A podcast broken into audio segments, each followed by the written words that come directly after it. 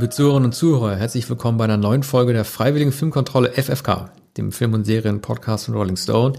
Nun wieder, wie gewohnt, in guter Hörqualität aus unserem Studio im Venue neben der Redaktion.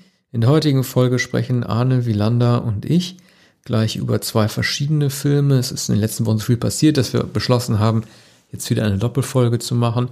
Und zwar sprechen wir einmal über den Boss und einmal über Borat, einmal über Letter to You, die, ähm, ja, kann man sagen, Albumdokumentation zu Bruce Springsteens neuem Album Letter to You, als auch den ähm, zweiten Borat-Film von Sacha Baron Cohen, der einen derart verrückten deutschen Titel äh, erhalten hat, fast so verrückt wie im Original, dass er mir gar nicht mehr einfällt. Ich Darf ich den vorlesen? Ja. Darf ich ihn vorlesen? Ja, lies ihn vor. Ich äh, habe ihn ausgedruckt. Kulturelle Lernung von Amerika, um Benefits für glorreiche Nationen von Kasachstan zu machen. Oder im Original Cultural Learnings of America for Make Benefit Glorious Nation of Kasachstan. Allein dafür braucht es ja. natürlich schon einen Sonderpreis. Arne, da bist du, glaube ich, reingefallen. Das ja. ist der erste Film.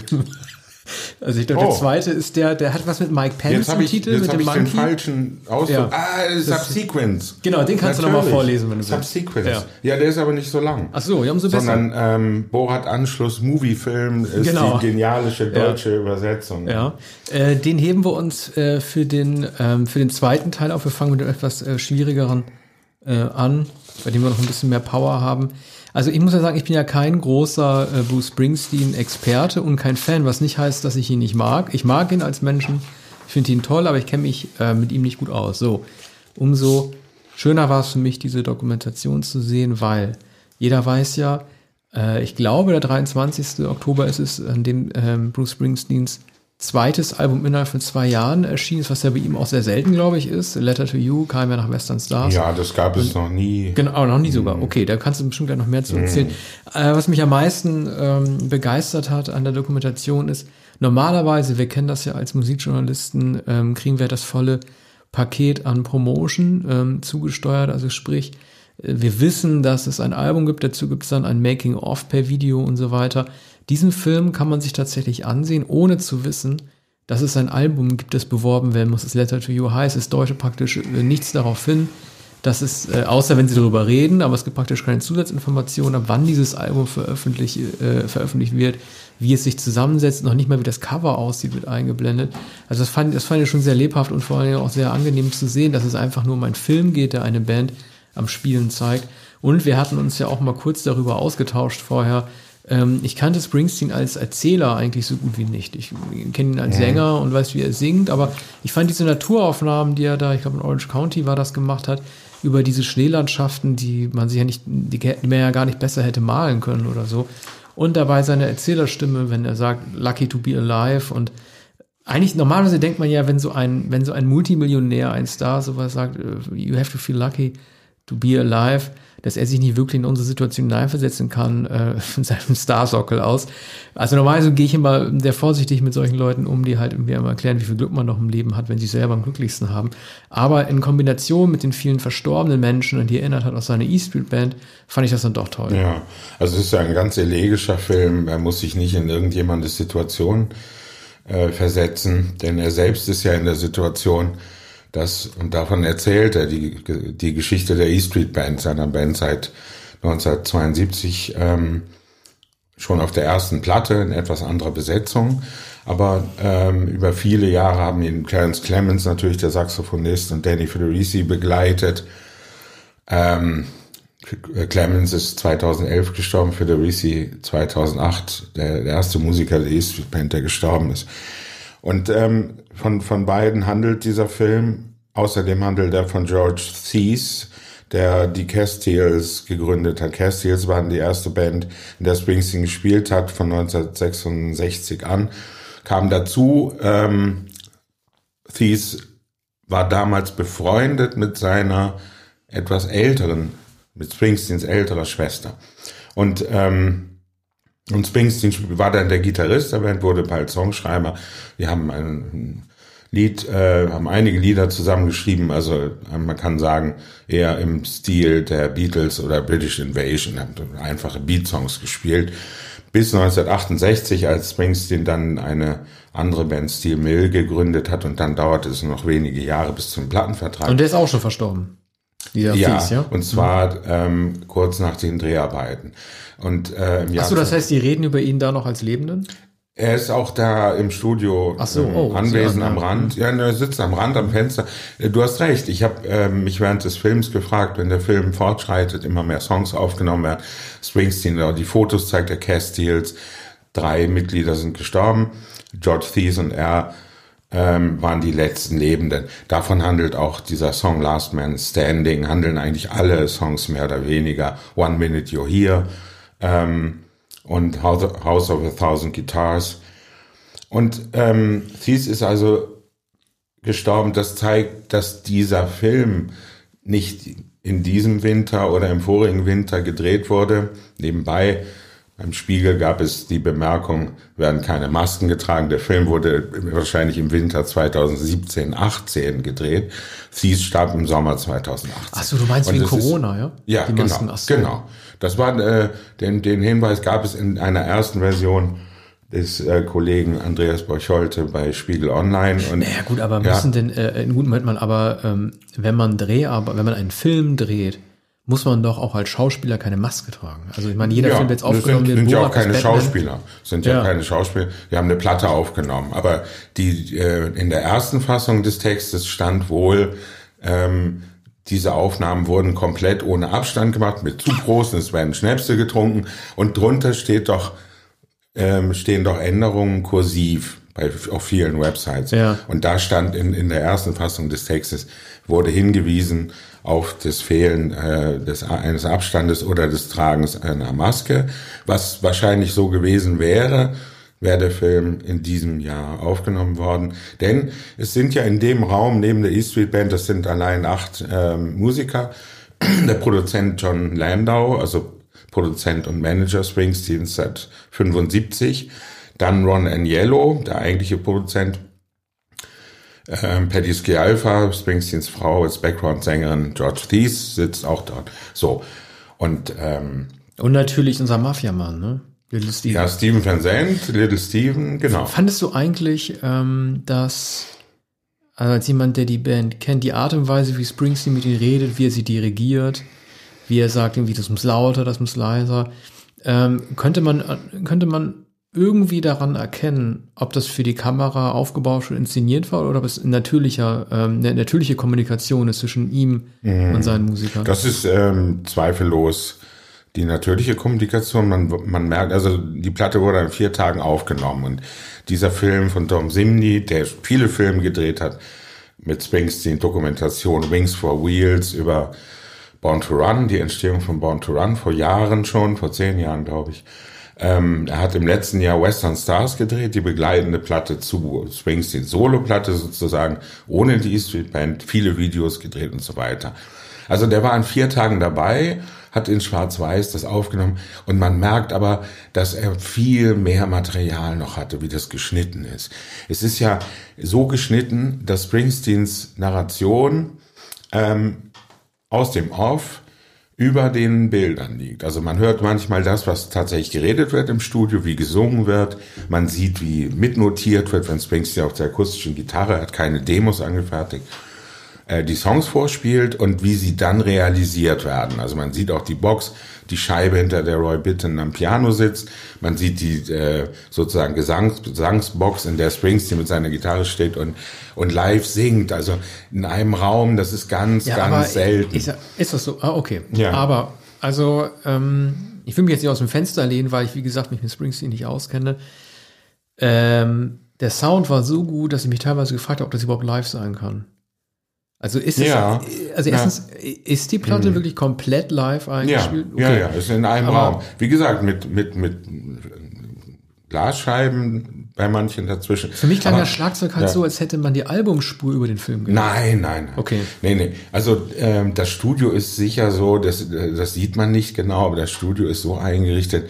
Der Max Weinberg äh, war unter anderem auch, ähm, ich glaube, bei, äh, ich will nicht lügen, nicht bei, entweder bei Letterman oder bei Conan O'Brien, war der der Studioschlagzeuger, also ein ganz erfahrener Mann, der jeden Abend. Der legt ja äh, sofort los. Ja, genau. Also Der- bei Steven, bei ja, Van ja. Zandt, äh, ich weiß nicht, äh, wie er sonst sich im Studio verhält, Ähm, er lacht oder schmunzelt sehr viel. Ich habe Ja. das so als Zeichen von Unsicherheit gedeutet. Ich fand ihn auch als Gitarrist nicht wirklich dominierend dort drin. Nein, Aber vielleicht ist es auch eine Sache des Schnitts einfach, dass man sich Nee, dass man nee, beschlossen nee hat. der, das ist ja nicht auf der Platte. Es spielt ja Nils Lofgren, der andere Gitarrist.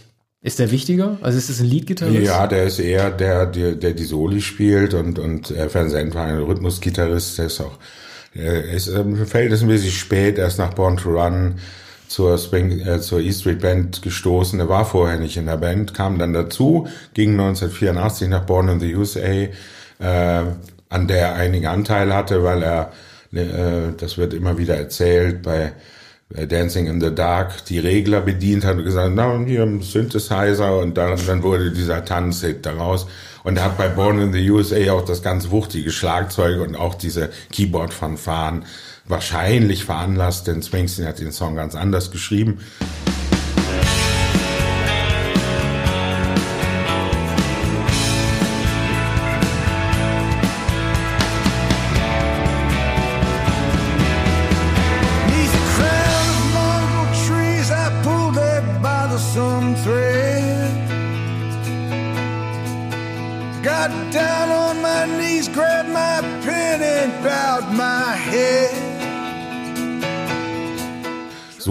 Hier seine akustischen Stücke in, in Letter to You hört, hat er auch Born in the USA damals geschrieben. Warum Es haben, die eigentlich, Version. warum haben die eigentlich Born in the USA, wo wir gerade dabei sind? Wieso hat er eigentlich den, den Song nicht damit begonnen, dass er nun erstmal ein paar Takte nur das Schlagzeug macht und dann das Keyboard darüber setzt? Da fängt ja, glaube ich, sofort Ja. volle Power an. Ne? Also Ja. mit allem.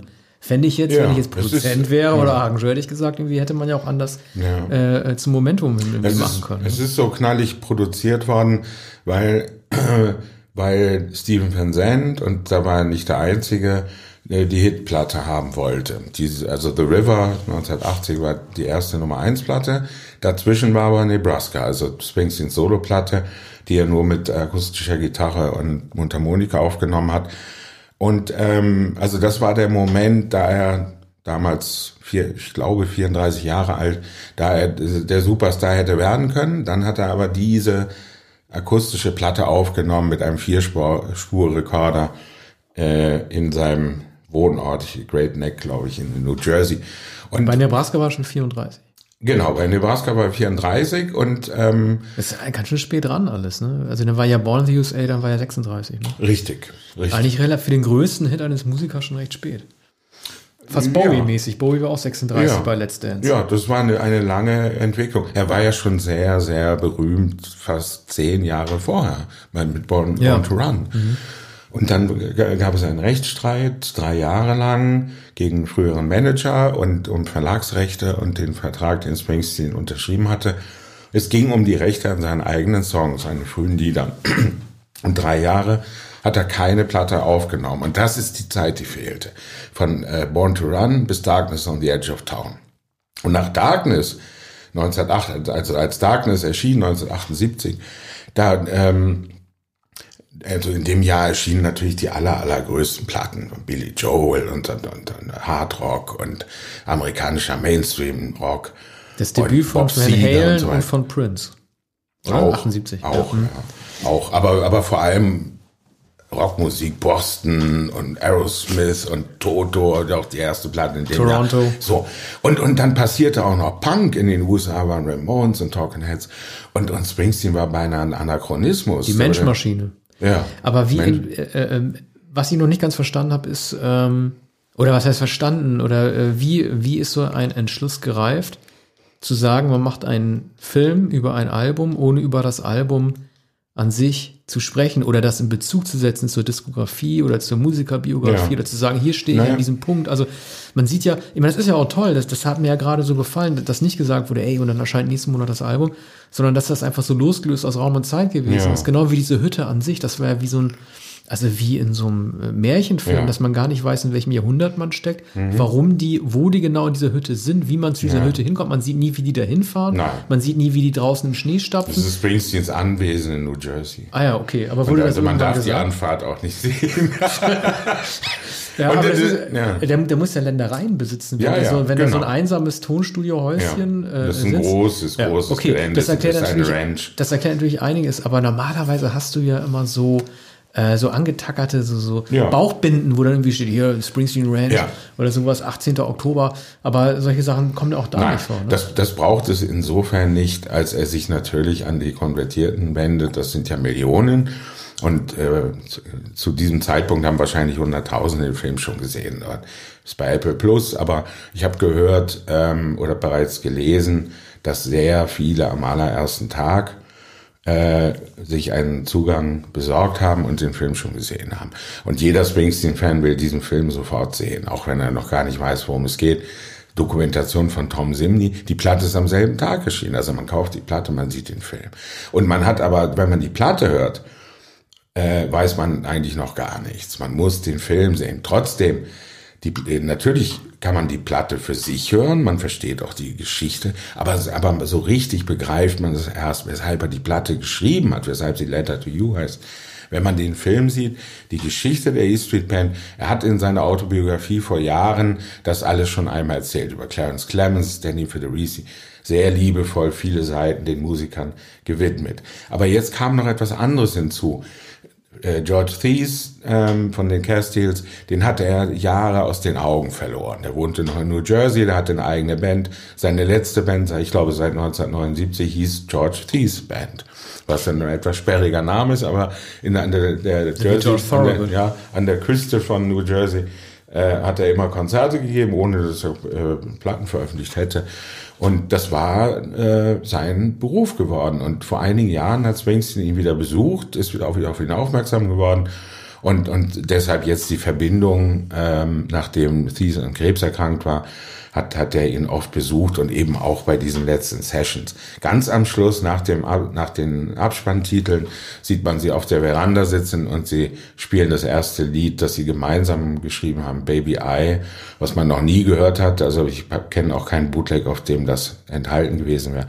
Wahrscheinlich von 1966. toll. Und Springsteen, sing, Springsteen singt das mit äh, hoher Stimme, wie er es damals gesungen hat. Stimmt, der singt nicht mehr wirklich hoch. Aber wie, äh, wie ist denn dann in diesem Kontext zu deuten, dass er am Ende sein Monolog hält, feel lucky to be alive Ja. und solche Sachen? Also auf der einen Seite ist es ja, also muss, muss ihn der Tod oder der bevorstehende Tod seines, sein, seines Gefährten halt irgendwie daran erinnern, ähm, wie viel Glück er hat. Ich, also ich, ich fand ich fand es irgendwie eine schöne Rede, aber es hat mich auch ein bisschen irritiert, weil ich mich auch gefragt habe, weil irgendwie, ob er seine eigenen Werte nur in Bezug setzen konnte zu den Gefährten, die gestorben sind. Und ich meine, klar, es ist immer ein Kommen und Gehen unter Freunden. Ja, aber nicht, wenn man jung ist oder nicht, wenn man, wenn man mit 22, also wenn man mit 15, 16 einer Band beitritt, wenn man ähm, mit, mit 21, 22 eine Band gründet oder in mehreren Bands gewesen ist und dann den, den Weg gemeinsam geht. Und, und er hat dann bei Danny Federici gemerkt, ähm, was das bedeutet, wenn, wenn einer fehlt. Und bei, bei Clarence Clemens vor neun Jahren, äh, das war sein bester Freund, ähm, der gestorben Wie werden die Positionen denn äh, gefüllt? Gibt es Nachfolger Ja. oder bleiben die Positionen dann nicht mehr besetzt? Doch, ähm, Jay Clemens ist der, er spielt Saxophon, der ist der Neffe von ähm, äh, Clarence Clemens und der ist seit einigen Jahren in der Band. Also der hat bei den, es waren nicht so viele Platten in den letzten Jahren, aber der hat äh, schon mit der E Street Band gespielt. Und äh, Charles Giordano, ein auch schon assoziierter Keyboard-Spieler, hat Danny Federicis Position vor Jahren übernommen. Die beiden sind natürlich auch da. Ne? Und äh, über Jay Clemens wird einmal gesagt, er sagt Springsteen so scheinbar nachlässig und, und mit dem Rücken zu äh, Clemens. Naja, Jake spielt jetzt sein erstes Solo bei der E Street Band. No pressure. Und also äh, das ist die Art, wie da ko- kommuniziert wird. Und bei, er muss mit Roy Wilson nicht sprechen, er muss mit Stephen Sand nicht sprechen, er muss mit Max Weinberg nicht sprechen. Man sieht ja, die machen an, äh, an einer Stelle Notizen, auch Nils Lofgren, haben so einen kleinen Blog, äh, schreiben sich die Akkorde auf und dann werden die Songs gespielt. Und es ist auch glaubhaft, dass sie an vier Tagen das aufgenommen haben. Sein Springsteens Musik mit der E Street Band, wie auch die wahrscheinlich die, die Soloplatten, ist ja doch in den letzten Jahren oder war eigentlich immer schon sehr, sehr genau langwierig produziert. Das ist bei dieser Platte nicht. Wobei das auch äh, nicht solche Stücke sind, die es unbedingt erfordern. Also er hat, er hat schon die alten Formeln reaktiviert. Es ist, es ist die Orgel, es ist das Glockenspiel, es ist das Piano und es ist der Saxophon von Jay Clemens und niemand wird überrascht sein. Der Erfolg der Platte liegt darin, anders als bei Western Stars vor, vor um, anderthalb Jahren etwa, zwei Jahren, ähm, dass das genau der Sound der E Street Band ist und das, was jeder erwartet. Ne? Das heißt, man kann sagen, ähm, so wie man bei David Bowie immer gesagt hat, das ist die beste Platte der Scary Monsters. Ja. Ist dies die beste Springsteen-Platte oder E Street Ja. Band mit Bruce Springsteen-Platte seit welcher? Ja, das ist eben eben die Frage. Ich würde, ähm, also die, die letzte war wahrscheinlich Wrecking Ball äh, 2012, die nicht so recht überzeugt hat. Die allermeisten würden wahrscheinlich sagen seit Magic 2007 oder Working on a Dream war glaube ich 2009. Also da war, äh, merke ich gerade, war auch schon ein Abstand von nur zwei Jahren. Oder 2006, 2009. Ich würde Also er sagen, hat wirklich nie Alben aufeinanderfolgenden Jahren gemacht. nein, das hat er nicht. Nie. Also ist ja selbst für einen Künstler der 70er und 80er Jahre eigentlich fast unglaublich. Ja, nee, der hat, er hat sehr skrupulös gearbeitet mit, mit äh, auch oft mit zwei, drei Produzenten. Es war auch der später, ähm, es war, er hat immer mit Bob Clear Mountain, dem, dem berühmten Mischmeister, gearbeitet und, und immer mit denselben Leuten. John Landau äh, war viele Jahre und, äh, und ist noch heute Co-Produzent, also er ist Manager, Co-Produzent, äh, Kurator sozusagen. Man sieht ihn da massig am, am Pult sitzen, wenn äh, ein Stück, äh, nämlich das, das letzte I See You in My Dreams gespielt und dann, dann nimmt er die Brille ab und man sieht da Tränen in den Augen und, und wischt die Brille. Ne? Also der, der Film ist, ist natürlich ähm, ist nicht gestellt, aber der, der ist ja so, eff, äh, so effektiv und, und so bewegend, weil die Bilder von, von den verschneiten Wäldern und Feldern gezeigt werden. Ne? Die Kameradrohne, die über dieses Land, über die Landschaft, die ja si- sicher nicht so oft verschneit ist, aber genau zu der Zeit offenbar verschneit war. Springsteen Ja, sagt also, es gab Schnee. Schnee, aber jetzt ist, äh, sieht, äh, ist die Sonne herausgekommen. Es ist jetzt nicht mehr so kalt. Der nimmt also alle seine Platten in diesem Studio, also seine letzten Alben hat er alle in diesem Ja, hat Studio er, hat er alle dort aufgenommen. Äh, Manchmal ist er auch ins Recordplan nach, nach New York gefahren. ne. Er hat natürlich alle Möglichkeiten, aber er nimmt, er nimmt sonst natürlich die Demos da auf, gibt die Demos der Band. Die Band spielt es auch innerhalb kürzester Zeit. Das wollte er hier aber nicht. Deshalb sieht man, wie er mit der akustischen Gitarre überhaupt zum ersten Mal diese Lieder die die Band nicht kennt, spielt. Daher die äh, Spontanität. Und, und dafür war Springsteen nicht bekannt. Aber der Zeitrahmen von vier Tagen war vorgegeben, ja? Nö, das glaube ich Ach so. nicht. Die waren dann. Es ist ihnen einfach Die waren gelungen, fertig. Die haben jeden Tag drei äh, Lieder auf oder vier Lieder aufgenommen.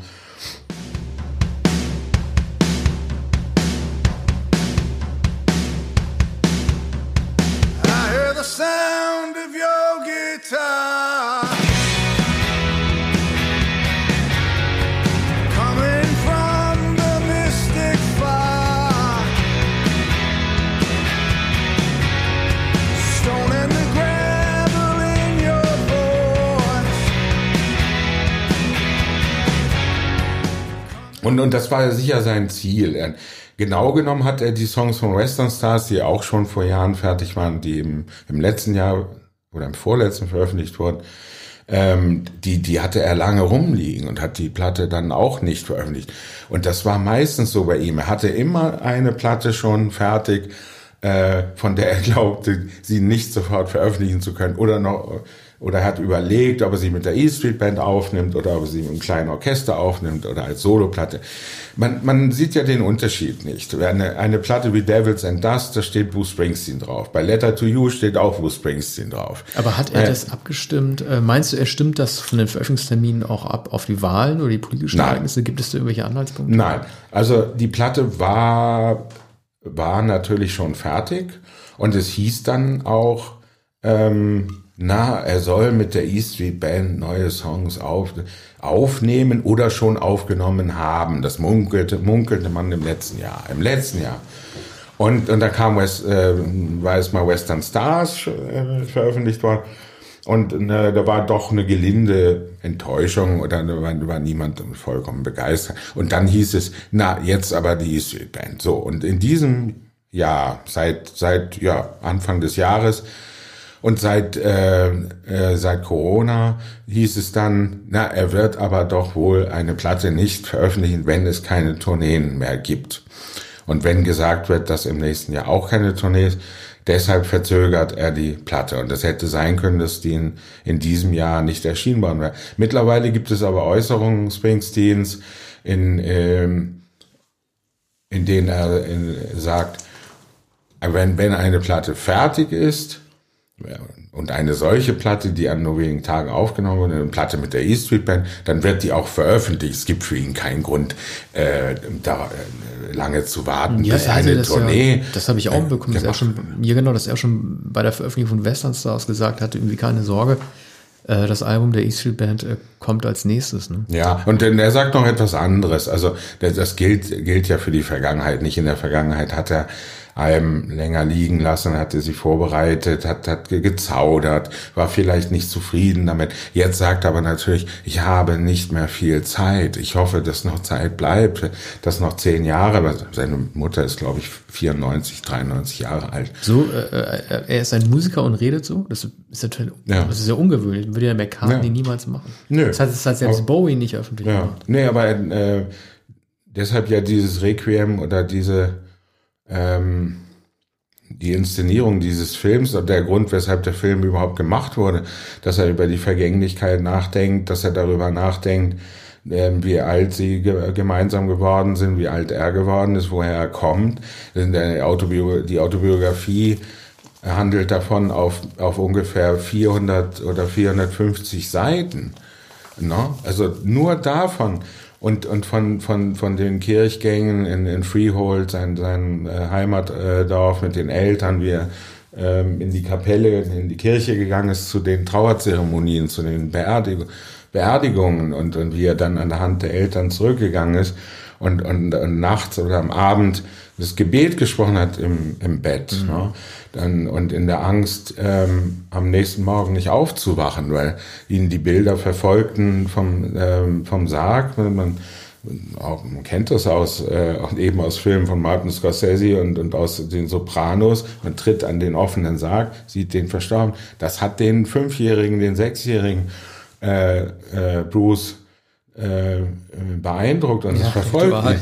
Ritual Ja. das hier hierzulande ja nicht gibt mit dem offenen Ja, Sarg. Ne? Das ja. aber man kennt es aus Film und er hat das erlebt in den 50er Jahren. Und er erinnert sich, er erinnert sich jetzt daran. Er sagt noch etwas in, in einem Interview mit ähm, im, äh, in der amerikanischen Ausgabe des Rolling Stone. Da sagt er, ich kann mir das alles noch vorstellen. Ich sehe mich durch die Räume, durch die Zimmer des Hauses meiner Eltern gehen. So, kann sich jeden, jedes Zimmer vorstellen. Er hat auch lange mit den Großeltern gelebt und er geht durch diese leeren Räume äh, oder auch bevölkerten Räume und erinnert sich an alles. Ja. Und das, Okay. ist, das ist die Bewandtnis der Platte und äh, das Bewandtnis des Films. Und, und ich denke, erst mit dem Film, die Platte habe ich gern gehört, es schien, ähm, schien mir nicht außerordentlich zu sein. Dieser Film ist außerordentlich. Und ich will ihn auch gleich nochmal sehen, Ja. wenn wir diese, diesen Podcast gesprochen haben. Halten wir fest, äh, ein Film, der uns beiden gut gefallen hat, dir als Fan und Experten, mir als neugierigen Zuschauer.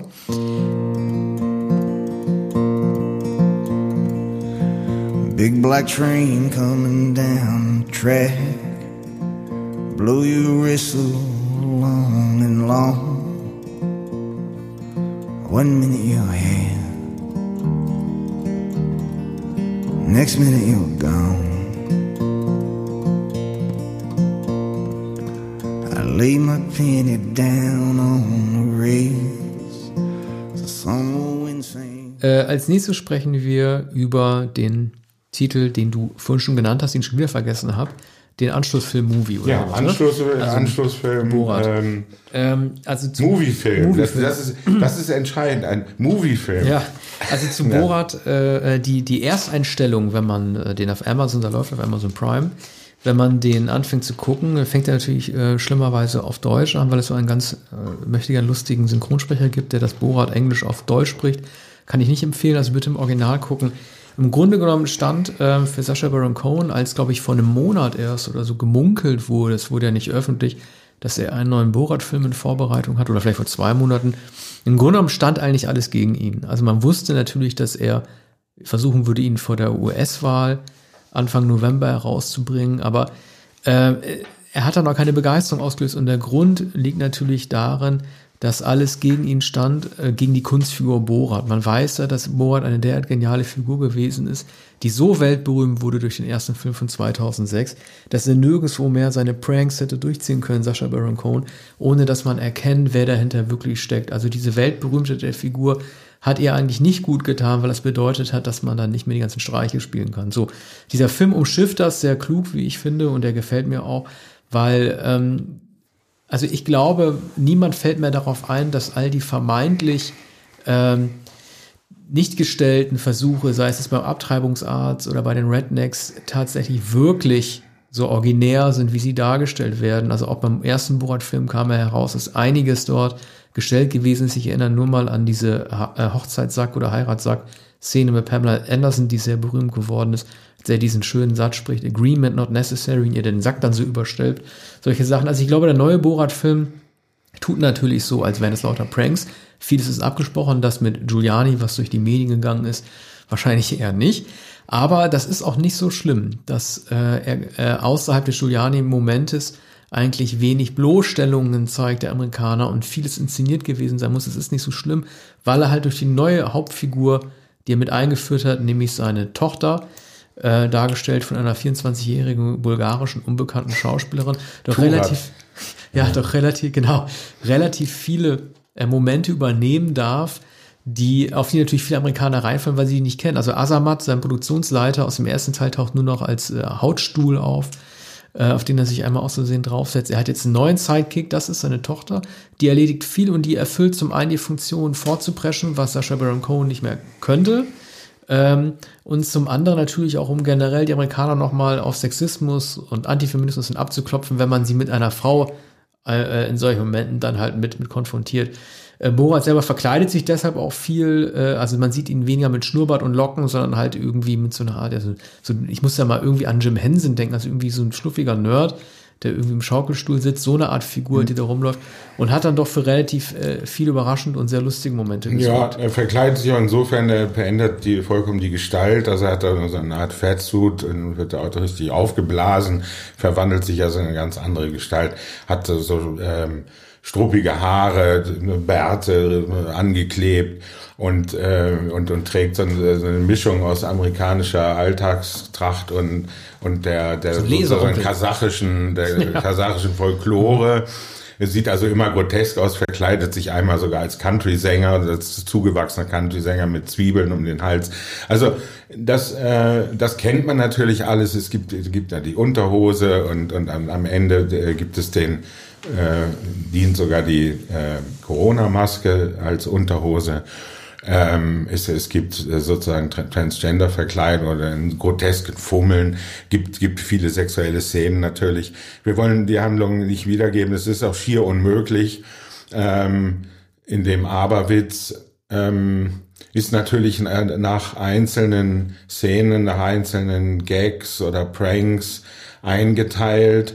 Es gibt natürlich den Abtreibungsarzt, es gibt den Schönheitschirurgen, es gibt eine Kongregation. Die wirken leider alle nicht authentisch von Frauen. Ärzte. Nein, nein. Ja. Aber also sie, sie sind aber sehr verhalten. Also, ja, aber das kann man auch spielen. Also ja. es gibt da, also gerade in dem ersten Film, also es gibt einige, einige Szenen, äh, also des inzwischen legendären ersten Films, die gestellt sind, was später rauskam, wie Pamela Anderson, und solche, die nicht gestellt sind, wie als er diese drei College Boys in seinem Wohnwagen trifft, die ihm dann irgendwie was erzählen.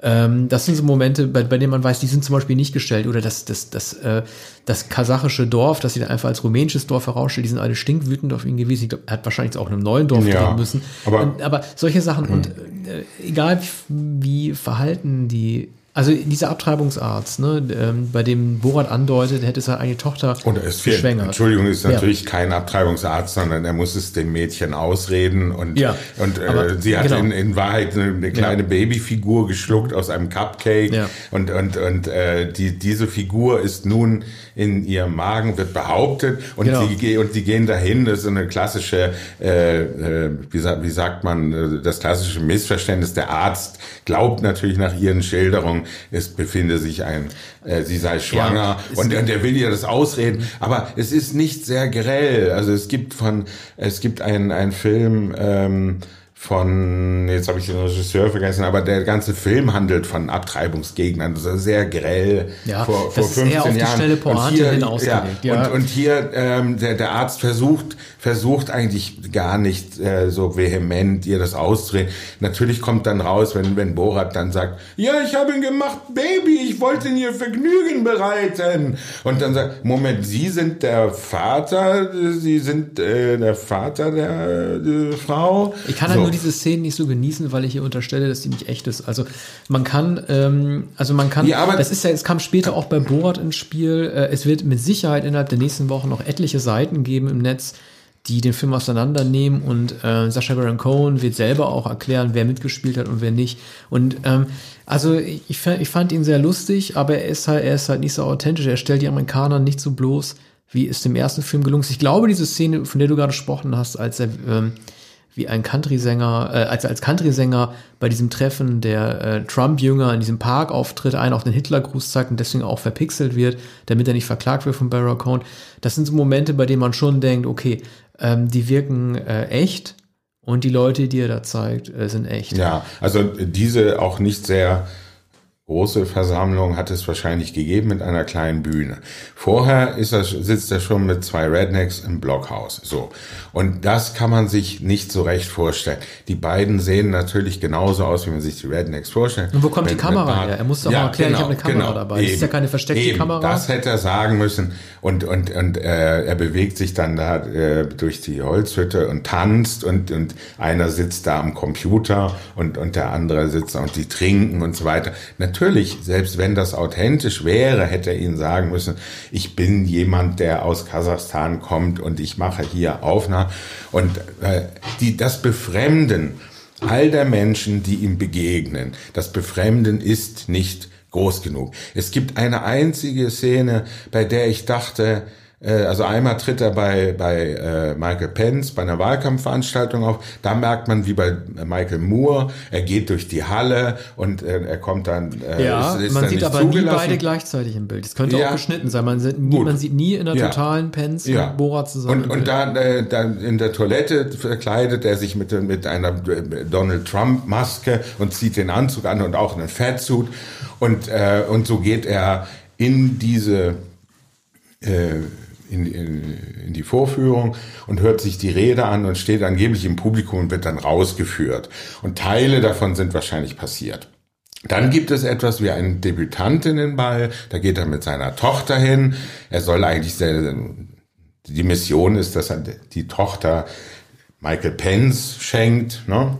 Aber die sieht Und- total gestellt aus. Also die, die, die Ja. Gala-Gäste sehen, sehen, gestellt, sehen aus wie Schauspieler. Aber da sieht aus. man natürlich Wo kommt die Kamera her? entsetzte Gesichter oder gebannte, wie die, die jungen Männer und die jungen Frauen und die älteren Frauen da schauen. Das kann man aber alles natürlich herstellen, denn der Tanz ist so unwahrscheinlich drastisch und einigermaßen auch da obszön, muss man mindestens sagen, dass man es schwer aushalten kann. Und ne, danach werden sie auch verhaftet worden und das sieht man eben Ja. nicht. Ne? Also, das ist, un, das ist ja. unvorstellbar. Der Film ist manchmal degutant und, und der Film ist äh, manchmal e nahezu ekelerregend. Also das ist, ähm, das ist schon ähm, eine, eine äh, sehr harsche äh, Satire. Oder manchmal wird die Satire sogar über, überschritten. Ne? Man weiß nicht, wer da bloßgestellt werden soll. Naja, es ist natürlich klar. Also nur mal, nur mal gesetzt den Fall, dieser Abtreibungsarzt äh, hat nicht mitgespielt und ist wirklich ein Arzt, dann ist es natürlich theoretisch äh, gefährlich für ihn überhaupt da noch weiterzuarbeiten als Arzt, wenn er solche Sachen ablässt. Es gibt ja auch einmal so Momente, das sind so klassische Borat-Momente, in denen er in ein Geschäft geht, einen fachkundigen Verkäufer nach einer Apparatur fragt, dieser fachkundige Verkäufer ihm die genauestens erklärt und dann äh, Baron Cohen in der Rolle als Borat halt fragt, ja, wie viele Juden oder Zigeuner kann man dann damit töten oder irgendwie vergasen, Ja. sagt er auch einmal. Und das sind natürlich die, Mhm. diejenigen Situationen, in denen er äh, die Leute kriegt, weil ähm, sie versuchen als fachkundige Verkäufer weiter eine fachkundige Auswahl, Ja. äh, äh, Antwort zu geben, aber tatsächlich etwas sagen, was natürlich überhaupt nicht, Aber überhaupt nicht auch bei diesem Verkäufer in dem, in dem, äh, wie sagt man, Hartwarengeschäft, Ba- Baumarkt Mhm. in Deutsch. Also technisches Zubehör jedenfalls, da, da fragt er zunächst nach anderem und dann fragt er dann, ja, was, wie viel braucht man denn von, von diesem, äh, da stehen so ein paar Kübel rum oder so ein paar Gerätschaften ähm, und, und, und da wird, äh, was wird da eigentlich verschwimmen? Nicht Gas, sondern irgendwas so Unkrautvertilgungsmittel genau. oder so. so. Wie viel braucht man wenn man in einem Lastwagen? Wie viele, wie viele Menschen? So. Und äh, also auch da wäre ein Befremden, ein Schock. Der Mann sieht wahrscheinlich die Kamera, die ganze Situation wird gestellt, wie äh, versteckte Kamera natürlich. Also diese Suggestiveinblendungen der, der, Namen, genau, die Suggestiveinblendung der Namen. Also ja, das, das Drehteam versucht immer zu zeigen, das sind authentische Situationen, ja. die man die echten Namen einblendet. Ja. Und gerade das wirkt dann immer ja, unauthentisch. Genau, man kann echte Namen einblenden oder irgendwelche Namen. Ja. Und, und äh, das kann jemand sein, der in einem Eisenbahngeschäft oder in, in so einem Gärtnerladen tatsächlich verkauft. Der kann Amat Amateurschauspieler so, sogar sein. Oder der kann, ähm, äh, dem kann vorher gesagt worden sein, jetzt passiert was ganz komisches. Verhalten Sie sich ganz natürlich, wie Sie Ihre Sachen verkaufen. Es werden merkwürdige Dinge gefragt. So, jetzt hat sich schon die die sogenannte Babysitterin gemeldet. Eine schwarze Frau, bei der er seine Tochter, die natürlich dann so kurze Jeans mit, ähm, äh, mit, mit äh, Bügeln, also mit, äh, so eine Latzhose angezogen hat, da wird die abgegeben. Eine 24-jährige Frau, die mindestens aussieht wie 18. Und die Babysitterin, da sieht man natürlich ihr Haus und die ist befremdet, denn ähm, für die Frau wurde, äh, also sie wird gefüttert als Belohnung, wie ein Hund. Es wird so ein silberner, so ein eiserner, so ein blecherner Napf mitgebracht, aus dem sie trinken soll. Dann sagt die schwarze Babysitzer, also wir trinken aus Gläsern und, und ja, die wirkt auch ja, einigermaßen befremdet. Außerdem ja. hat Borat eine Eisenkugel, mit, mit der er die Tochter befestigen will, aber, mitgebracht. Aber so, okay. Dass die Frau überhaupt dann, so ruhig bleibt. Ja, also, das, das, also die Szene, die hat mich zum Beispiel überhaupt nicht überzeugt. Also die fand ich wieder komisch. Aber diese schwarze Babysitterin hat sich jetzt immerhin gemeldet. Sie hat gesagt, wie es wirklich war, was so. ich nicht wusste. Die kommt, ich, die kommt einiges hat sie wohl gewusst oder sie äh, wusste, dass das ein Film ist, dass da eine Kamera kommt. Später wird äh, geht er ja noch mal zu ihr und fragt, ob er die Eisenkugel, die Tochter ja. ist dann nicht mehr da und dann äh, und da trägt die äh, Frau eine Maske und sagt, kommen Sie nicht zu nah. Und dann gehen wir in den Garten und dann nimmt sie die Maske ab und da ist dann schon Abstand. Also es kommt neben neben den ähm, neben den amerikanischen Präsidentschaftswahlen kommt noch etwas anderes. Es kommt äh, die gesamte Corona-Pandemie. Ja, das ist, das ist dramaturgisch gut hinein. gemacht, weil äh, genau, also weil, weil man genau damit nicht in dem Moment. Genau, in also dem Moment. man rechnet damit nicht und es scheint so, als bricht die Seuche gerade über Amerika hinein, als er ein paar Monate dort schon verbracht hat und gibt den ganzen nochmal so einen ganz dramatischen dritten Akt quasi. Ne? Ähm, ich finde nur insgesamt viel lustiger äh, und, und treffender, ne, nicht unbedingt treffender, aber viel lustiger und Humor ist ja auch, also nicht nur die Allegorien sind wichtig oder die gesellschaftspolitische Funktion, sondern auch der Humor an sich. Und ich, äh, ich bleibe dabei, und so ging es mir auch schon beim ersten Teil, dass ich noch lustiger als die Momente, in denen Amerikaner bloßgestellt werden, die Parodien auf die Kasachen an sich sind. Also ich finde, die besten Jokes, die Boran macht, sind tatsächlich die, indem er sein Volk zeigt, indem er seinen korrupten Präsidenten in seinem kaputten Palast zeigt. Und die für mich, finde ich auch lustigste Szene des gesamten Films ist, als er in Amerika seine Tochter ins Geschäft reinbittet und sie dann fragt, Papa, wieso hängt denn der Himmel hier so niedrig? Ja. Und Borat sagt, ja, das ist ein Raum. Das ist ein Raum. Das ja. ist ein Raum. Na gut. Also so, es ist, ja, ja. klar, das ist, ist ein, ich bin aber nochmal für, für solche Plattenjokes immer, Klamauk ja. bin ich immer empfänglich. Ich muss auch lachen, ich finde das auch witzig. Und das, sind, das ist die Qualität, also auch wie er sein Dorf darstellt und Kriminalität, die vermeintliche Kriminalität aber, äh, seiner Landsmänner. Das sind eigentlich die Sachen, die mich am meisten packen. Aber, aber was soll denn damit gezeigt werden? Also äh, sollte sollte äh, Kasachstan so gezeigt werden oder mhm. Bulgarien oder Armenien. Ja, natürlich, ja, natürlich geht es also, ihm darum, wo, wo soll denn das sein? Ja, ja, Albanien, Albania, ja, Albania. Aber das steht ja auch, das ist also, ja, das steht ja für ihn gar nicht zur Diskussion, dass man darüber diskutiert, dass das Land nicht so ist, wie es darstellt. Die haben auch geflucht, die Kasachen nach dem ersten Borat. Ja. Es gab eine Petition und es gab irgendwie Protestnoten und so weiter. Es ist ja auch alles legitim. Es ist ja im Grunde genommen auch unverschämt. Nur weiß ich ja nicht, ob das Land wirklich dadurch Nachteile erlitten hat, dass es so dargestellt wurde. Das hat sich inzwischen ja alles geklärt. Es wurde ja nicht in äh, Kasachstan gedreht, sondern in Rumänien. Ja, zumindest der erste aber, Film. Ja, Natürlich, ja. Das ist ja nicht von Bedeutung, wo Ja, es gedreht wird, sondern was, was gezeigt wird, wie, wie die Kasachen gezeigt werden. Also denn es ist ja eben kein Fantasiestaat. er soll es noch geviertelt, bei, gevierteilt werden durch einen Usbeken. Ja, doch auch Usbeke, das der wie eine Karotte vor der ja, Nase. ja. Ja, nee, das- aber so diese Atavismen, es ist, es ist etwa wie in Tanz der Vampire. Das ist Transsilvanien in Tanz der Vampire zum Beispiel. Abergläubische Dorfbewohner. Ja, sie haben äh, übrigens auch der Anfang eines Films der Coen-Brüder. Äh, jetzt habe ich ähm, diesen den Titel vergessen. Ein ganz normaler, ein normaler Mann, an ordinary man, so ähnlich. Und und der Film Der beginnt. Schwarz-Weiß-Film, ne, oder? Nee, Nee, das war der andere spielt in den Billy Bob 70er Thornton. Jahren. Aber Ja. die ganz lange Exposition handelt davon, wie irgendwo in Transsilvanien, wenn, äh, der, wenn der Wind um die Hütte bläst, wie, wie dann ein, äh, ein Schrat reinkommt. Also ein, ein, ein, eine Art Hexenmeister, der Teufel. Der Teufel klopft an die Tür und, und, und es wird alles in einer Fantasiesprache. Ja, aber der doppelte gesprochen. Humor, die Bedeutung liegt auch daran, dass es den Amerikanern oft so verkaufen kannst. Es gibt auch immer Umfragen. Es ist doch das Land der Leute, die nicht wissen, wo Europa liegt. Wag the Dog, wir können äh, äh, Albanien bombardieren, weil keiner dieses Land kennt. Das machen, Ja. machen die ja nicht ohne Grund. Ja. Mit den Amerikanern kannst du tatsächlich sowas leider machen. Ja, aber äh, das ist aber nicht der Grund, weshalb Kasachstan hier gezeigt wird.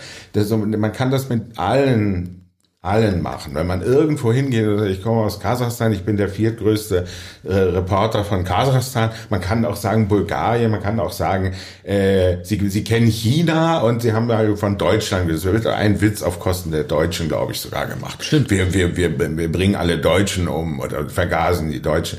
Also das sind sehr drastische Scher- Scherze, die, ähm, die für jeden schwer zu ertragen Also du findest es oder? nicht in Ordnung, dass du über die Kasachen so herzieht. Nein, das, das will ich nicht sagen. Ich frage mich nach dem Zweck. Was will er damit sagen? Oder, oder Naja, was, ist die, was, ist die, Nein. was ist die tiefere Ja, Bedeutung? nein, nein, nein, es ist ja nicht Da nur eine du- da musst Komödie, du ja wissen, sondern wie er Borat will, entstanden er ist. will Da dir musst du ja wissen, zeigen. warum er entstanden ist. Borat ist ja nicht entstanden als Amerika-Besucher zunächst, sondern als Kunstfigur von Baron Cohen nach RDG, indem er einfach versucht hat, einen Reporter darzustellen, der durch seine eigenen Traditionen und Weltanschauungen Leute befremdet. Diese Amerika-Perspektive und der Kontrast der Kulturen kam ja erst später. Und dass man sozusagen Reporter erfindet, die einer bestimmten Nation angehören, die viele nicht kennen und kulturelle Eigenheiten haben, das, das gehört ja zu Humor Ja, aber warum, Zeiten. ja, aber weshalb denunziert er das Land? Er will ja nicht nur Amerika vorführen, sondern was bezweckt er damit, dass er dieses rückständige oder dieses eigentlich Fantasieland zeigt, aber er hat keinen Fantasienamen dafür. Wenn er irgendwie sagt, im, Ja, im, aber das im ja nicht wenn, lustig. Er könnte doch doch, er könnte Nee, doch sagen, es gibt, es gibt ein Land, das liegt irgendwo ungefähr zwischen Osteuropa und Asien, also im vorderen Orient. So. für mich Und dann würde ich trotzdem nicht verstehen, was er meint. Ich glaube, es ist, es ist doch eigentlich in dieser Satire eine Umkehr. Er zeigt ein vollkommen rückständiges, absurdes Land mit widerlichen Gebräuchen. Immer wieder wird der Witz gemacht, äh, die Tochter fragt in Amerika, eine Frau, du kannst lesen? Ich habe hier das Handbuch, die, die Bedienungsanleitung für, für, für, äh, für Kinder, für Frauen. Frauen können nicht lesen, Frauen können nicht Auto fahren. Und der, der Papa, du hast mich belogen. Frauen können ihr Auto fahren. Ne? So, solche, solche billigen Witze. So, Ja, das, du hast den das besten ist aber Spruch ja vergessen, der aus der ADG stammte, äh, Show stammte von Borat, nämlich in Kasachstan, Women in Politics is like monkey driving a plane. Ja. Das war sozusagen der Klassiker. Ja. Aber ich verstehe Ähm. immer, ich verstehe immer noch nicht, äh, warum du so ein Problem damit hast, dass ein Land äh, so, so, so vorgeführt wird mit diesen Überhöhungen, die Ich- sowieso keiner glaubt. Ja, das Land kann, ja, du hast recht, das Land kann eigentlich nicht vorgeführt werden. Aber ich weiß nicht, was diese Inszenierung soll. Im Zusammenhang mit der tatsächlichen, mit der tatsächlichen Kritik an Amerika. Ja, du musst dich ja vor, guck mal, wenn Borat nach Amerika kommt, dann kann er ja nicht sagen, ich bin vom fiktiven Staat äh, Eurabien oder sowas, sondern er muss ja ein echtes Land nennen, damit die ihm glauben, dass er aus seinem Land kommt, um die Kulturen kennenzulernen. Aber das ist ja der Aufhänger des ersten Films, dass ein kasachischer Repa- äh, äh, Reporter nach Amerika kommt, weil er Pamela Anderson kennenlernen will, aber gleichzeitig auch von den Amerikanern verkauft bekommen haben will, wie man sich dort integriert. Das, er kann sich ja, da kann Ja. sich ja kein, kein Land ausdenken. Aber Er es wäre ja- doch überhaupt nicht nötig, irgendein Land zu denunzieren oder das Land selbst zu zeigen, wenn das, was kritisiert werden soll, ausschließlich Amerika ist.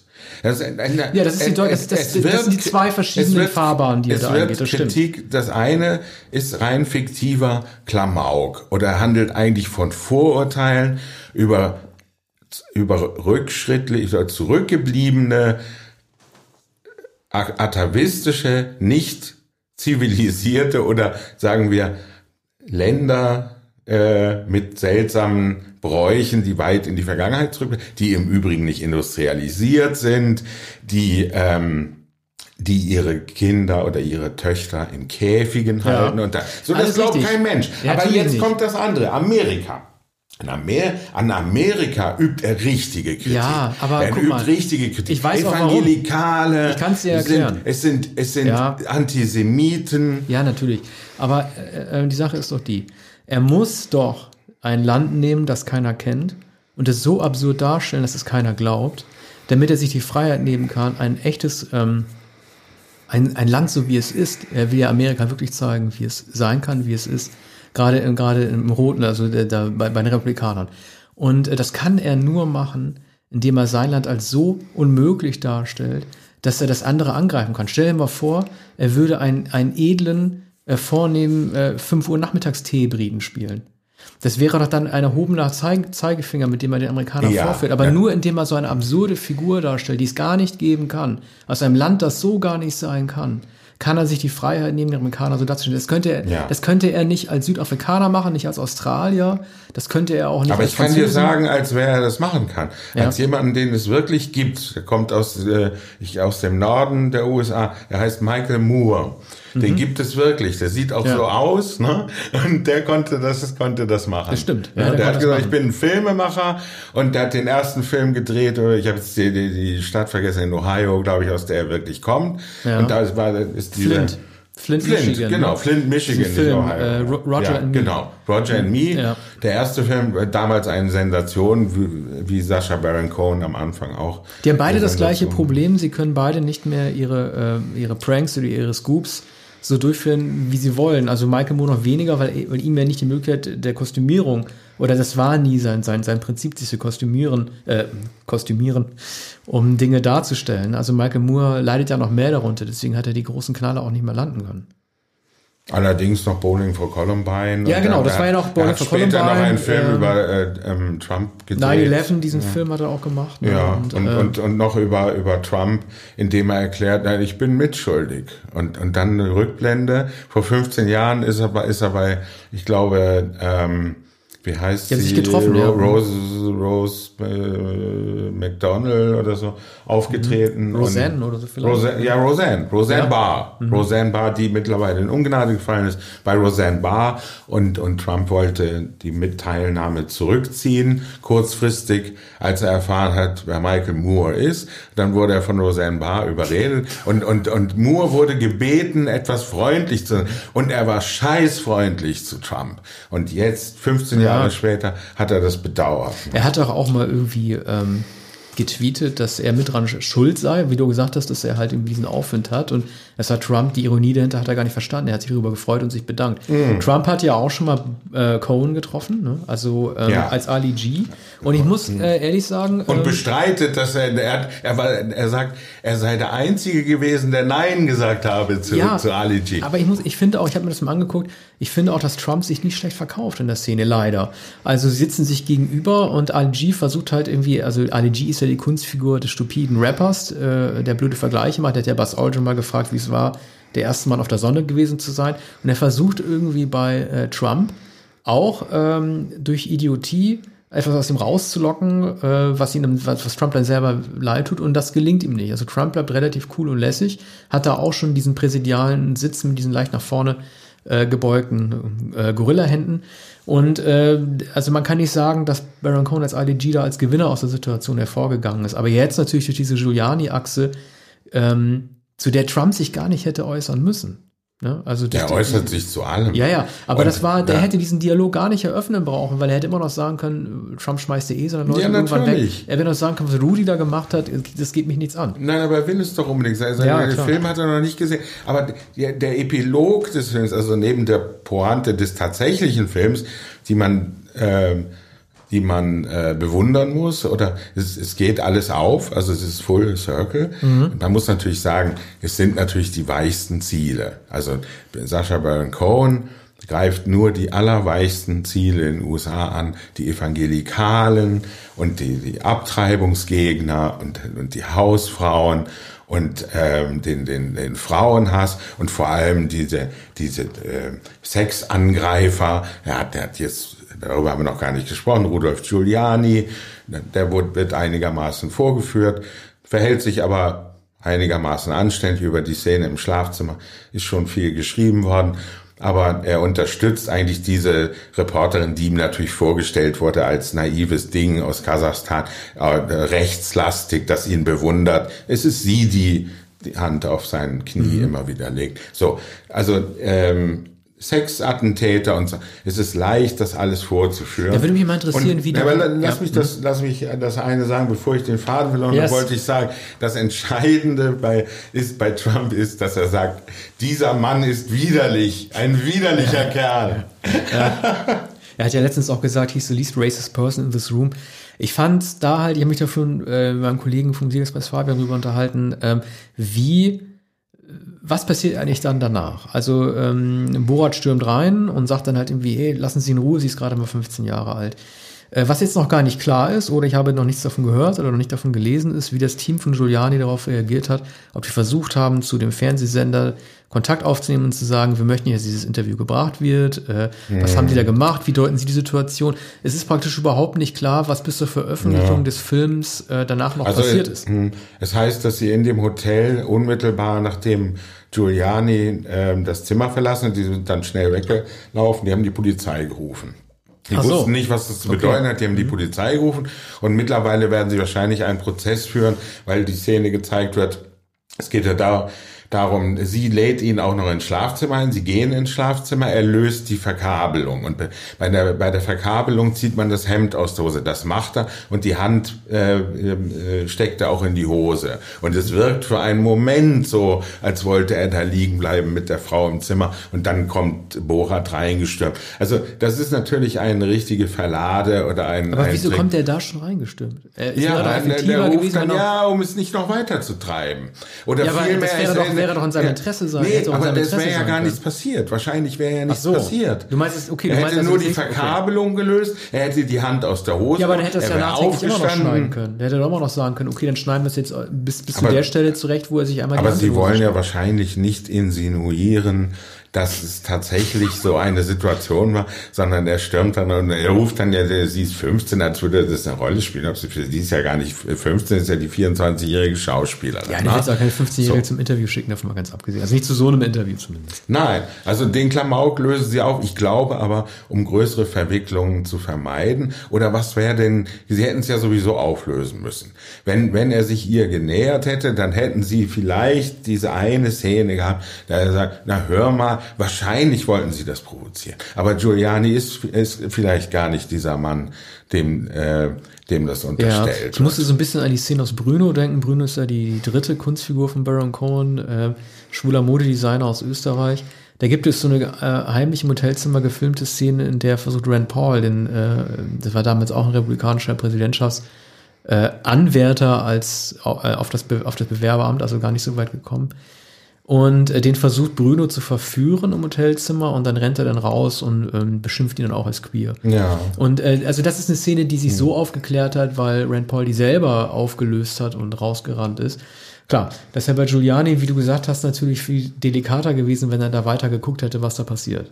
Ja, oder für, es wäre ja auch so gewesen, es wäre ja auch die Schauspielerin nicht weiter, ähm, hätte das nicht weitergetrieben. Ja, ja, ja klar. Ja, das wäre wär möglicherweise gefährlich geworden, das wäre schwiemelig allemal geworden. Äh, der verhält sich ja sehr anständig. Mehrfach äh, äh, sagte, wie aufgeregt sie sei, wie sehr sie ihn bewundere. Und, und, und er, er grinst eigentlich zuvorkommend äh, oder lächelt, er fühlt sich geschmeichelt. Und er hat wahrscheinlich auch eine Ahnung, was ist das wohl für ein Land, das eine solche blondierte Reporterin schickt. Aber wie ne? kann das denn sein, dass es eine Interviewsituation gibt, eine offizielle Interviewsituation, in der nur zwei Leute im Hotelzimmer sitzen und beide in das Schlafzimmer dieser Hotelsuite gehen. Das hätte so ein Fuchs wie ihm doch eigentlich, ja, genau. das hätte ihm eigentlich klar ja, sein müssen. Da, er ja. hätte Profi genug sein müssen. Es gab auch diesen einen Politiker, dessen Namen ich vergessen habe, äh, der mal gesagt hat, er würde äh, nie mit einer Frau zusammen allein im Fahrstuhl Ja, fahren. sie bietet ihm eigentlich etwas zu trinken an und sagt, wollen wir dazu ins Schlafzimmer gehen. Also entweder ist er naiv oder er ist besonders äh, verschlagen. Ja. Aber er, er macht da auch, äh, sagen wir, keinen so souveränen Eindruck, sondern er fühlt sich geschmeichelt, er ist eigentlich unvoreingenommen. Er denkt, es ist ja schon eine absurde Situation. Als Borat dann mit, mit, mit diesem Bustier, mit, mit dem Büstenhalter da äh, hineinstürmt in Unterhose, ähm, läuft Giuliani dann raus, als dann gerufen wird, sie ist 15. Und draußen stehen natürlich die Leibwächter und er öffnet die Tür und ruft den Leibwächter zu, dieser absurde Mann! Also, dieser absurde! Na? Ja, der das weiß ja natürlich auch nicht, dass es alles schon gefilmt wurde. Das, nee, sind, das sind ja die Sachen, die er vergisst. Nee, aber er sagt dieser ja. absurde und haltet ihn. Ja, ja. Haltet ihn. Ja, Polizei rufen. Das hat er dann, kommt man, man ist so unter Schock in dem Moment, dass man nicht versteht, dass äh, die Überraschung allein durch, durch den Mann, der reinplatzt, also Borat, gar nicht mehr äh, äh, ausreichend ist, sondern dass es tatsächlich auch so sein muss, dass man dabei auch gefilmt wurde. Ne? Ja. Also dass es praktisch egal ist, was er beim Raussuchen Ja, ne, er, ist, er, ist, äh, er ist schockiert von diesem Überfall. Also er, er begreift nicht, dass das alles... Er wurde ja aufgehört. Er weiß ja, dass er gefilmt wurde. Also das ist ja nicht das überraschende Momentum. Er ja, wurde, aber er weiß ja im Schlafzimmer nicht, dass er gefilmt wurde. Nein, im Schlafzimmer ja. nicht. Das ist ja auch nur ein ganz kurzer Moment. Mhm. Und da war er nicht achtsam. Die Tür war, war natürlich geöffnet. Sie sagt, können wir mal kurz ins Schlafzimmer? Da hat er, hat er nicht aufgepasst. Er müsste es besser wissen. Aber vorher weiß er ja, es wird gefilmt. Man sieht den riesigen Scheinwerfer. Das ist nicht das, was ihn irritiert, sondern dass da so ein Mann reingelaufen kommt. Und vor allem denkt er, wie ist der denn in Leibwächtern vorbeigekommen? Die stehen doch da vor der Tür. Stimmt. Und man, man, muss doch einen langen Gang entlang laufen. Und, und, und das, äh, das empfindet er als Attacke. Ja. Und das war ja auch eine Attacke. Und es ist jetzt äh, auf Film. Und äh, ist aber eben nicht die eindeutige Vorführung, die, die sich wahrscheinlich das Filmteam auch erhofft hat. Erstaunlich genug, aber dass Giuliani überhaupt darin vorkommt, bei Pence ist man sich nicht sicher. Das ist ja auch die übliche Pence-Ansprache. Und man sieht, dass jemand, der als Trump sein. verkleidet ja. ist, da reinläuft. Ja, äh, da, da ist ja nichts Besonderes passiert. Aber es ist trotzdem. Es sieht lustig aus, ja. wenn jemand in so einem Anzug mit, mit dieser äh, Fleisch, mit dieser Plastikmaske als Typischer Trump. Störer einfach, ne? Mhm. Ähm, insgesamt aber doch, also zumindest, also, äh, ist, also der erste Borat-Film und auch der Brüne-Film hat zumindest kein Gipfeltreffen einer derart hochrangigen Person, der es, äh, bei dem es ihm gelingt, ihn zumindest so, ähm, so in Rage zu treiben. Also Giuliani hat ja einen vierteiligen Tweet äh, gleich nach Ausstrahlung des Films abgesetzt, in dem man sich sehr lange daran erklärt, wie verärgert er ist. Ich fand, ich fand trotzdem, ich fand, trotzdem gut, ihn gesehen zu haben und das ist auch der richtige Zeitpunkt jetzt äh, vor der Wahl. Naja, dieser Film, später wird vielleicht gesagt, das hat Trump den Gare ausgemacht. Ja, so wie Hesselhoff mit der Mauer. Äh, okay, dann würde ich sagen, für, haben wir es für heute, oder? Das kann man sagen, ja. ja. Ich äh, kann auch zu kein abschließendes Urteil sprechen. Ja. ich, ich, wundere mich noch immer über Kasachstan. Dass das Lustige ist, mag ich wohl einsehen, aber das ernsthafte, das ernsthafte Ansinnen, also der Versuch, sich über Amerikaner nicht nur lustig zu machen, sondern das anzuprangern. Und da kommt etwas, etwas Moralinsaures hinein. Ne? Also weiche Ziele zu benutzen, statt ähm, etwa auf die Industrie, wie Michael Moore auf Industrielle zu zielen, die schwer äh, zu fassen sind. Das kommt mir etwas einfach vor, sich mit Rednecks auf äh, auf einen Platz zu begeben, ja, aber das wo, liegt ja auch daran, wo Country Rednecks ähm, auf der Bühne stehen. Michael Moore geht, geht äh, mit großem Humor in seiner Darstellung auf sehr große Tiere zu, das stimmt. aber die Komödie ist eigentlich nur ähm, das Sujet oder das Genre, das dann dabei zufällig entsteht, was ihn so toll macht. Borat weiß ja, oder Bar Bar Baron Cohen weiß ja auch, er kann äh, einen großen Industriemagnaten äh, oder Jeff Bezos oder so, er könnte diese Leute nicht auf, auf Augenhöhe äh, bloßstellen. Also dafür fehlt ihm auch ein bisschen der Hintergrund, den Michael Moore hat. Ja, nee, das ist ja gar keine Möglichkeit, heranzukommen. Ich meine aber vor allem die Ernsthaftigkeit der Absicht und, und den, den Leuten richtig auf die Füße zu treten. Es nützt aber nichts, einem, einem, einem äh, amerikanischen Arzt auf die Füße zu treten, einem äh, kosmetischen Chirurgen und, und den dann äh, zu fragen, na, was, was würden Kartoffeln. Genau, Kartoffeln in, in die Brust. Und dann, was würden Sie denn machen, wenn ich jetzt nicht da wäre? Ne? Oder er sagt von sich aus, ja, wenn dein Vater nicht da wäre, das scheint mir auch sehr gestellt. Ja, das wird ja alles gestellt. Also, ja, also es ist an dem Wenn es nicht gestellt ist, wird es Klagen geben. Also und das würde man dann hören. Da würde man sagen, dass dieser Schönheitschirurg sich meldet, würde man ja. hören, dass der Abtreibungsarzt meldet. Ja. Dann, äh, ähm, dass äh, die, die, die gläubigen Jüdinnen da in der Synagoge sich irgendwie beschwert wird, was, was auch, auch sehr, eine sehr erstaunliche Szene, ja. ne, wo er mit, äh, mit, mit, mit sehr langer Pinocchio-Nase und mit äh, Fledermausflügeln in, in die äh, Synagoge gehen. Da, da sitzen zwei alte Damen, die ihm bestätigen, dass es den Holocaust gegeben hat. Also das ist auch möglicherweise äh, nicht nur makaber, sondern ähm, etwas fragwürdig. Beide umarmen ihn dann schließlich und er freut sich, dass eben der Holocaust, der ja in der Lesart des Films ähm, ähm, nicht an Juden begangen wurde, glaube ich. Ne?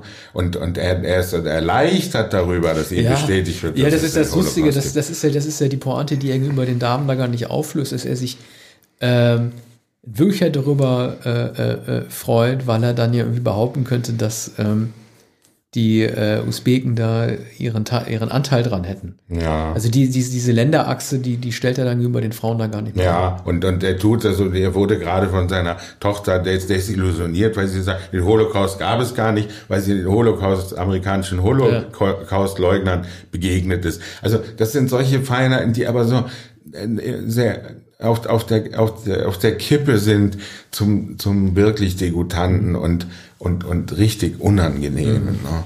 Es kann sehr, sehr viel falsch verstanden werden und das Schenkel klopfen, das äh, und unterlässt man äh, dann besser. Und dennoch ist natürlich vieles lustig und es ist so verblüffend, weil es eben so, so dreist und vollkommen überkandidelt ist. Ja. Ja, vielen Dank. Okay, jo, alles klar. Wir hören uns genau. demnächst wieder. Bald schon wieder. Bis bald. Ciao. Danke.